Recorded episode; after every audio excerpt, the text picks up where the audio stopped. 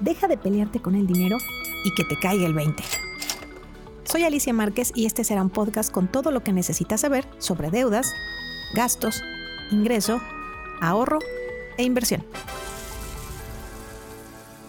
Propósitos financieros para el 2021. Eso de propósitos, ¿a qué te suena? A mí me suena a como las 12 uvas, 12 deseos del día 31 de diciembre. Pero, como ya me has escuchado platicar, pues esos son deseos, ¿no? 12 uvas, 12 deseos. Sin embargo, a veces eso se me hace como meramente una tradición que no tiene sentido. A mí me cuesta mucho trabajo estarme pasando las 12 uvas. De hecho, hay veces en que ni siquiera las mastico, me las paso, porque no alcanzo. O últimamente preferí que no fueran uvas, que fueran pasitas con chocolate. Pero bueno, a final de cuentas por ahí vamos pensando en esos deseos y se supone que esos deseos los hacemos pensando en que llegue un bienestar a nuestra vida o que se cumpla algo que queremos. Pero por ahí vamos en la uva 6 y ya no te acuerdas que pediste en la 1. O a veces terminamos en la 12 y ya ni siquiera me acuerdo de las otras 10. Entonces, si lo hacemos de forma tan rápida y no consciente, pues ¿cómo sabemos en el transcurso del año siguiente que sí se fueron cumpliendo esos propósitos o esos deseos? Hmm. Bueno, justamente eso hace la diferencia entre los propósitos financieros. Porque los propósitos ya tienen que ver, si bien es cierto, con un bienestar que yo quiero tener, pues con una acción. Ya los tenemos que llevar a la acción. Cuando de repente yo por ahí les platico que cuando estemos pidiendo los deseos de las 12 uvas, 12 deseos, pues que nos acordemos de que alguno de esos deseos tenga que ver con mi bienestar financiero. Por ejemplo, eh, quisiera no tener deudas. Bueno, pues sabemos que eso financieramente hablando, pues eh, tiene que ver con algo que nosotros tenemos que hacer. Entonces, bueno, es un deseo, pero va a tener que llevar una acción y un conocimiento previo. Luego, si en alguno de esos deseos también puse ganar más, bueno, pues también tendrá que ver con una acción.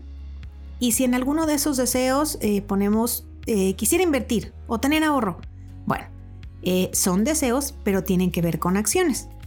Entonces, si en alguno de esos deseos incluimos esa parte financiera, la intención es que los anotes, los bajemos a que esté por escrito. En algún otro podcast ya, ya platicábamos sobre que cuando nosotros soñamos con algo, como que, híjole, es que yo sueño con ese día que, que ya no tenga deudas. Bueno, pues es un sueño. En el momento en que lo ponemos por escrito y que decimos, a ver, objetivo, no tener deudas. Plan para que se cumpla ese objetivo. Bueno, en el momento en que lo ponemos por escrito ya es una meta. Oh. Y luego el plan es verificar cuánto debo, a qué tasa de interés, eh, identificar si puedo reestructurar esa deuda para que pueda pagar menos o a mayor plazo o a menor tasa de interés o a menor cantidad mensual.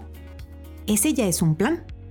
Y luego, recortar algunos de mis gastos para poder abonar esas deudas o generar un poco más de mis ingresos para poder abonar esas deudas. Ese es ya un plan. Entonces, de haber sido un sueño, de ojalá un día no tener deudas, haber sido también un deseo, quisiera no tener deudas, en el momento en que lo ponemos por escrito ya es una meta. Y luego, cuando ya le ponemos las acciones que acabo de mencionar, ya es un plan. Esa es la intención, ahí está la diferencia entre esos deseos del 31 de diciembre y los propósitos financieros. Entonces, este podcast está orientado a invitarte a que lo hagas por escrito. A que no se quede solamente en el que el 31 de diciembre, pues lo que busco es eh, emocionarme porque deseo cosas y a ver si esas cosas se cumplen. Como si dependiera de otras cosas, si dependiera de alguien más, de que algo se moviera en el universo. Y sí, sí hay muchas cosas que nosotros en las que tenemos que ser muy claros y precisos para que también el universo haga su parte. Pero justo como lo acabo de decir, su parte. También nosotros tenemos que hacer la nuestra, en especial en los propósitos financieros. Dicho esto, te invito a que tomes una hoja y le pongas así tal cual.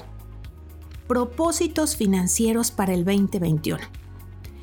¿Te acuerdas que alguna vez platiqué en un podcast que las finanzas tienen que ver con todo?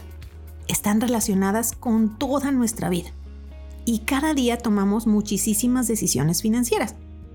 Y esto no significaba que fuéramos materialistas, sino era ser conscientes de que la mayoría de las decisiones de nuestra vida tenían que ver con dinero.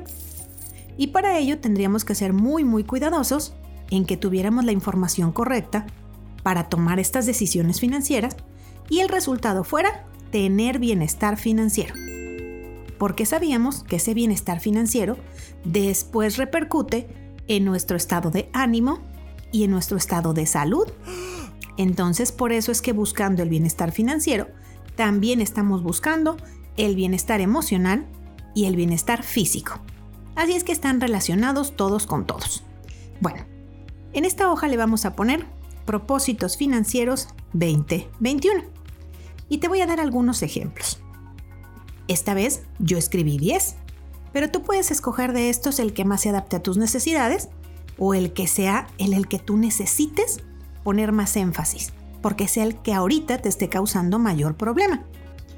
Empezaríamos con ese que te jala hacia atrás, ese que yo le llamo que es un ancla y no nos deja crecer, y son las deudas.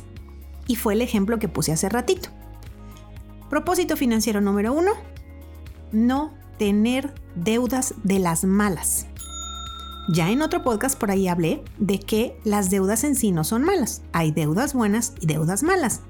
Entonces, seguimos en la línea de que financieramente hablando no es malo tener deudas, pero tenemos que procurar tener de las buenas, de las que me ayudan a crecer, no de las malas. Entonces, por eso este propósito no era nada más al aire de, ay, no tener deudas. No, no, no. Sí podemos tener deudas, pero de las buenas. Entonces, este propósito dice, no tener deudas de las malas. Y es el ejemplo de hace rato. Ya está claro el objetivo, ya después haremos un plan. Luego, el propósito 2 sería, bueno, a lo mejor no es tan tan fácil eliminar mis deudas, pero sí reestructurarlas. ¿Eso qué significa? Pues significa justamente el convertir las malas en buenas. Eso es reestructurar. Y un ejemplo muy clarito sería que si en lugar de dejar una deuda en tarjeta de crédito a una tasa de interés del 60 o 70%, pues conscientemente voy a buscar la forma de cambiarla a un préstamo de tasa fija del 20 o 30% a un plazo fijo que haga que me quede una mensualidad más pequeña y yo pueda liquidarla con mayor comodidad y sin que ésta esté subiendo como hubiera sido al dejarla en la tarjeta de crédito. Entonces, como un propósito financiero 2, pudiera sonar muy bien reestructurar deudas. Un 3 sería administrar mejor mi dinero. ¿Te acuerdas que ya he platicado que si nosotros estamos permitiendo que sea el dinero el que nos maneje a nosotros, entonces le estamos dando el control? Y nosotros somos los que generamos, decidimos cuánto generar, decidimos cuánto gastar, decidimos cuántas deudas tener, entonces el control del dinero debe estar en nosotros. Un propósito financiero deberá ser administrar mejor el dinero. Una vez más, ese es el objetivo. Después le pondríamos los, las acciones o el plan para poder lograr esto. Otro propósito muy interesante sería cuidar los gastos hormiga. Yo creo que la mayoría de nosotros sí podemos identificar de forma rápida cuál sería uno o dos de nuestros peores gastos hormiga. A lo mejor los otros no es tan sencillo, pero uno o dos sí. Yo te puedo decir que uno de mis gastos hormiga es el café. Soy muy dada a comprar café. Me gusta estar tomando café todo el día. Entonces sé que ese es uno de los que tengo que controlar. Sería muy bueno que pusieras al menos uno. Luego vamos con el 5. Por fin hacer un presupuesto. Si somos de los que vivimos así de, bueno, pues lo que gane y lo que gaste, ya luego vemos si me alcanza y si luego eh, meto la tarjeta de crédito, eso quiere decir que vivimos sin un presupuesto. Entonces, un propósito puede ser hacer un presupuesto. ¿Para qué? Para tener control de mi dinero. Otro propósito puede ser revisar mi protección personal y familiar. ¿Qué significa? Que a lo mejor llevo muchos años diciendo, sí, yo sé que sería ideal tener un seguro de gastos médicos mayores, pero ahorita no me alcanza. Sin embargo, no sabemos ni siquiera cuánto cuesta. Nunca nos hemos atrevido a cotizarlo, por lo menos para ponerlo como una meta. Sí, sé que me, gustaría tener un seguro de retiro porque sé que eh, de acuerdo a mi situación de pensión, pues yo no alcanzo tal pensión, entonces yo también soy empresario o emprendedor, entonces tengo que preocuparme por tener un ahorro para el retiro y nunca lo he hecho. Pero tampoco lo hemos cotizado, tampoco sé con cuánto podría iniciar. Entonces, también ese puede ser un muy buen propósito. No te digo de inmediato contratarlo, pero por lo menos conocerlo y saber qué alternativas hay para mí. Otro propósito pudiera ser ahorrar e invertir, pero esta vez con un objetivo claro. Es decir, que no sean de esos de los de, no, no, es que sí voy a ahorrar. Y en marzo ya se te olvidó cuánto ibas a ahorrar y ya dejaste de hacerlo porque ya te pusiste un montón de pretextos. No, esta vez ponerle una cantidad mensual ligada a un objetivo.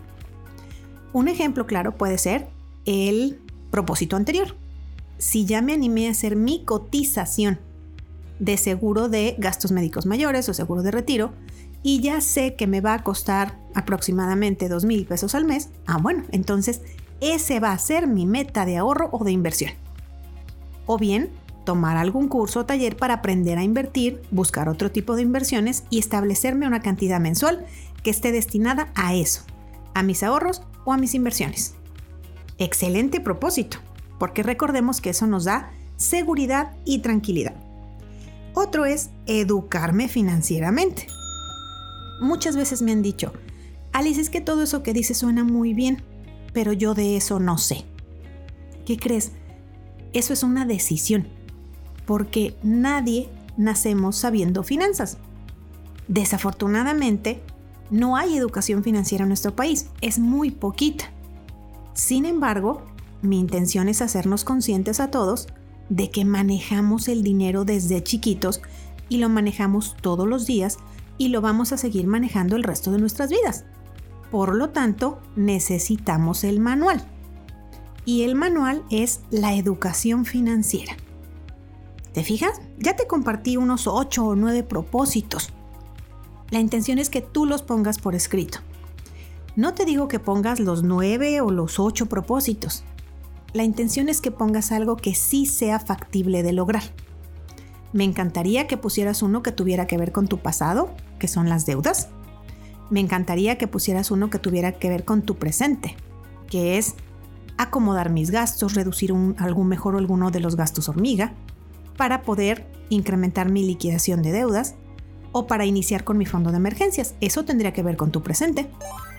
Y lo ideal sería que también pusieras algún propósito para tu futuro financiero, que es ahorro para alguna meta que tú tengas, que puede ser un viaje, mejorar tu casa, un coche, o bien que uno de esos propósitos fuera aprender a invertir e iniciarme como inversionista. Eso sería genial. Y si te fijas, ya no estaríamos hablando de 8 o 9 propósitos, sino relacionados con tu pasado, tu presente y tu futuro financiero. Y los tres te llevarían a ese bienestar financiero que también le va pegando a la parte emocional que te haría sentir tranquilidad, seguridad y libertad y por ende también ayudaría a sentirte mejor de salud, es decir, en la parte física. Si hoy nosotros nos preocupamos por definir esos propósitos, entonces será más fácil que empecemos con el plan que nos llevará a cumplirlos. ¿Ya te cayó el 20?